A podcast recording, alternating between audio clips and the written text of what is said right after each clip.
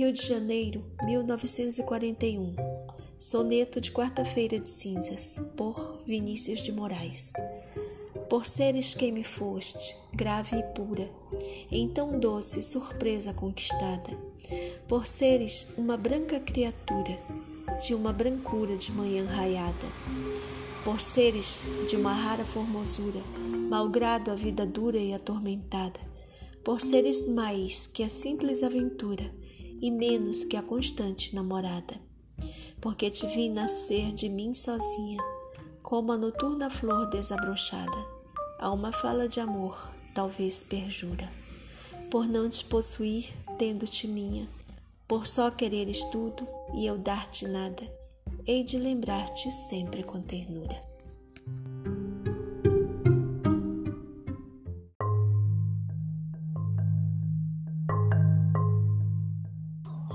No Brasil, como se sabe, o verdadeiro dia 1 de janeiro é a quarta-feira de cinzas, à tarde. Luiz Fernando Veríssimo.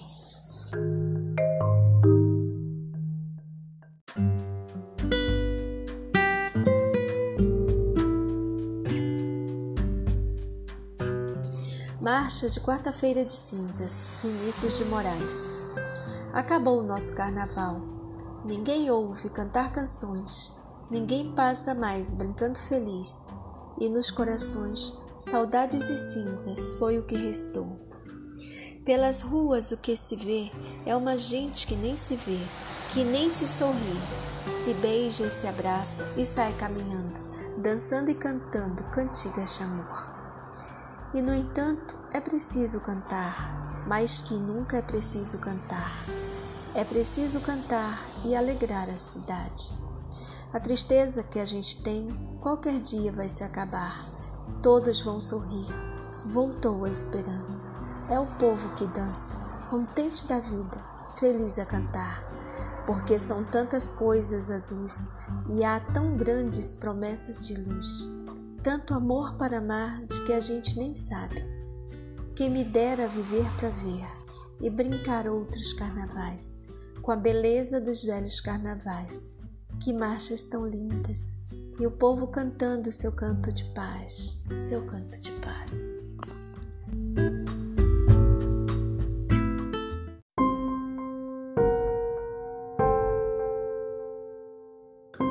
Poema de uma quarta-feira de cinzas.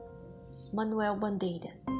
Entre a turba grosseira e fútil, um terror doloroso passa veste-o uma túnica inconsútil, feita de sonho e desgraça. O seu delírio manso agrupa, atrás dele os maus e os basbaques. Este o indigita, este outro o apupa. Indiferente a tais ataques, nublada vista em pranto inútil, dolorosamente ele passa. Veste-o uma túnica inconsútil, feita de sonho e desgraça.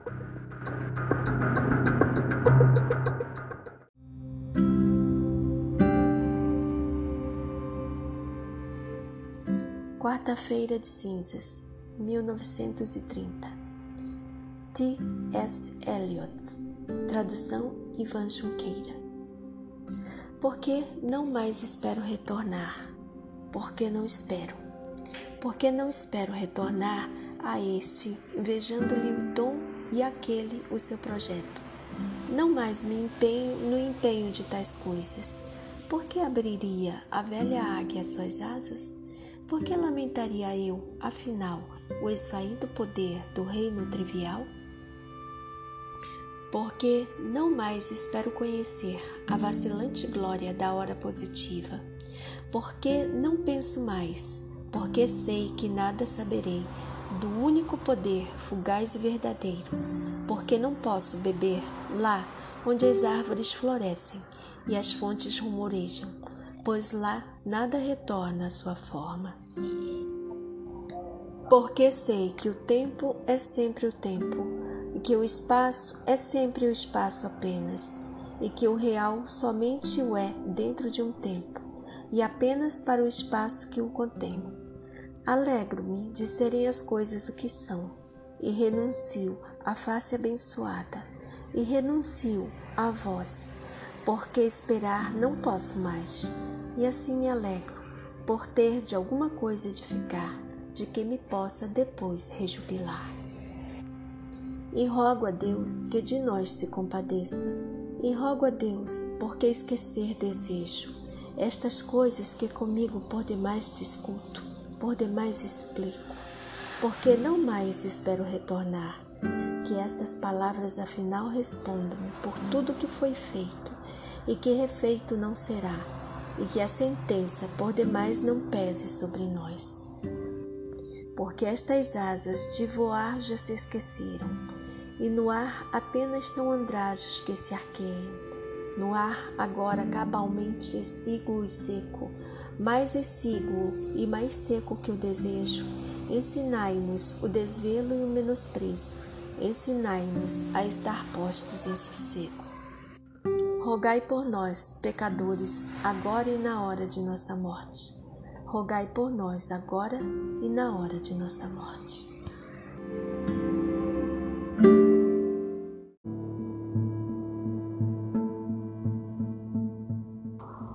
Senhora, três leopardos brancos sob um zimbro, ao frescor do dia, repousavam saciados de meus braços, meu coração, meu fígado e do que havia na esfera oca do meu crânio. E disse Deus: Viverão tais ossos? Tais ossos viverão?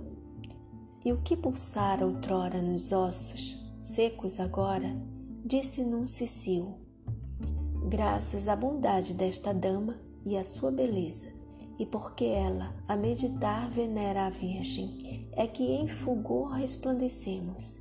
E eu que estou aqui dissimulado, meus feitos ofereço ao esquecimento, e consagro meu amor aos herdeiros do deserto e aos frutos ressequidos.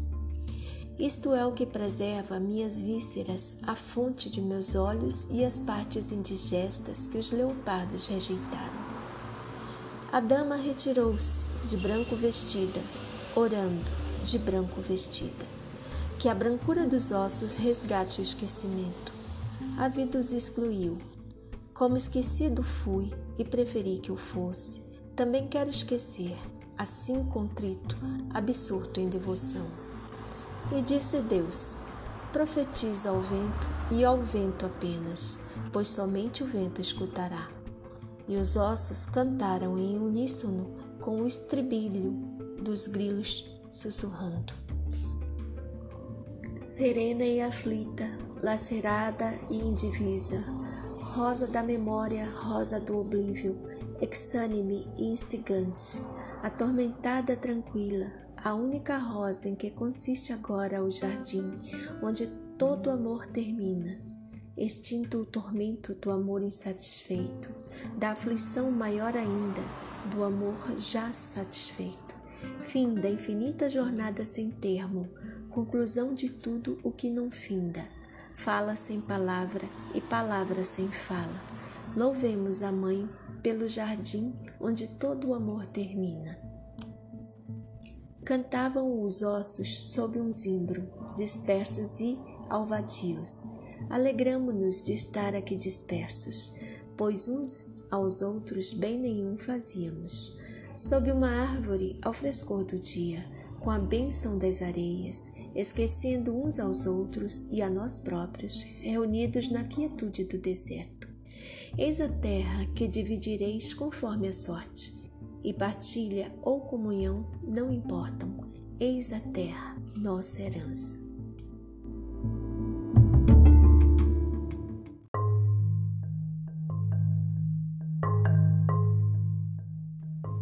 Na primeira volta da segunda escada, voltei-me e vi lá embaixo o mesmo vulto enrodilhado ao corrimão, sob os miasmas que no fétido ar boiavam, combatendo o demônio das escadas, oculto em dúbia face de esperança e desespero. Na segunda volta da segunda escada, deixei-os entrançados, rodopiando lá embaixo, Nenhuma face mais na escada em trevas, carcomida e úmida, como a boca imprestável e babugenta de um ancião, ou a goela serrilhada de um velho tubarão. Na primeira volta da terceira escada, uma túmida ventana se rompia como um figo, e além do espinheiro em flor e da cena pastoril, a silhueta espadaúda de verde e azul vestida encantava Maio com uma flauta antiga. Doce é o cabelo em desalinho, os fios castanhos tangidos por um sopro sobre os lábios, cabelos castanhos e lilazes. Frêmito, música de flauta, pausas e passos, do espírito a subir pela terceira escada, esmorecendo, esmorecendo, esforço para além da esperança e do desespero, galgando a terça escala.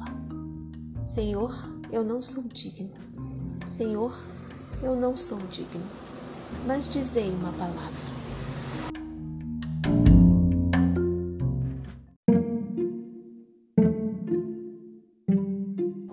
Quem caminhou entre o violeta e o violeta?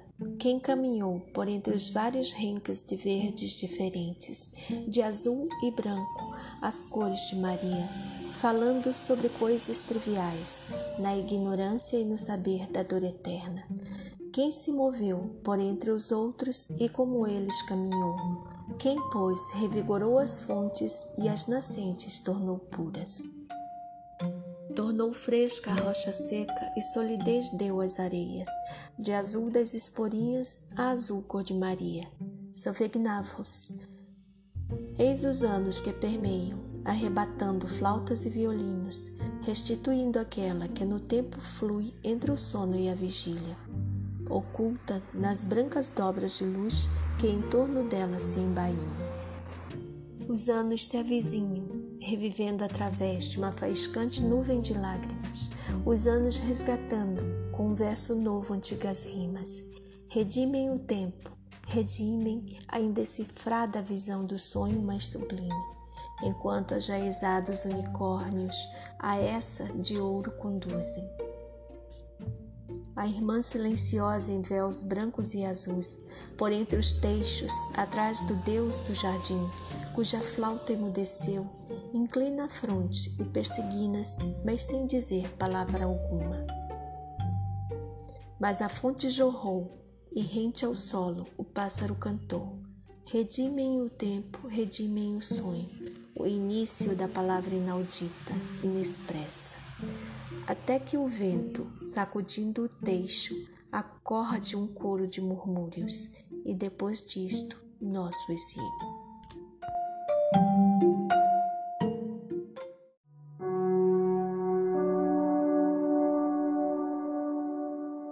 Se a palavra perdida se perdeu, se a palavra usada se gastou, se a palavra inaudita e inexpressa, inexpressa e inaudita permanece, então, inexpressa, a palavra ainda perdura, o inaudito verbo, o verbo sem palavra, o verbo nas entranhas do mundo e ao mundo oferto, e a luz nas trevas fulgurou, e contra o verbo o mundo inquieto ainda remete, rodopiando em torno do silente verbo.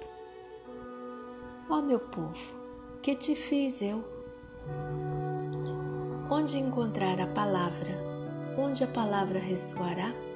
Não aqui, onde o silêncio foi-lhe escasso, não sobre o mar ou sobre as ilhas, ou sobre o continente, não no deserto ou na úmida planície. Para aqueles que nas trevas caminham noite e dia, tempo justo e justo espaço aqui não existem. Nenhum sítio abençoado para os que a face evitam, nenhum tempo de júbilo para os que caminham a renegar a voz em meio aos uivos do alarido.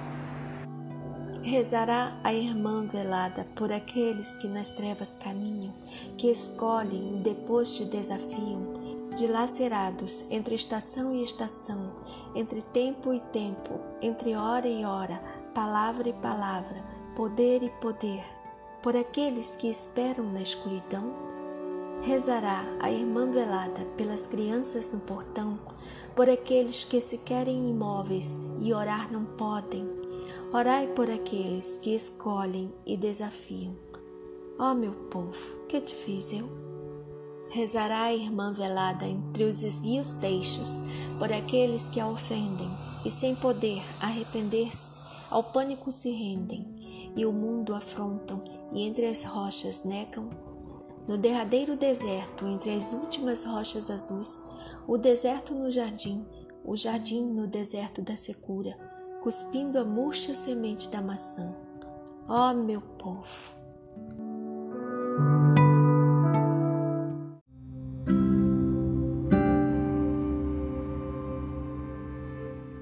Conquanto não espere mais voltar, conquanto não espere, conquanto não espere voltar.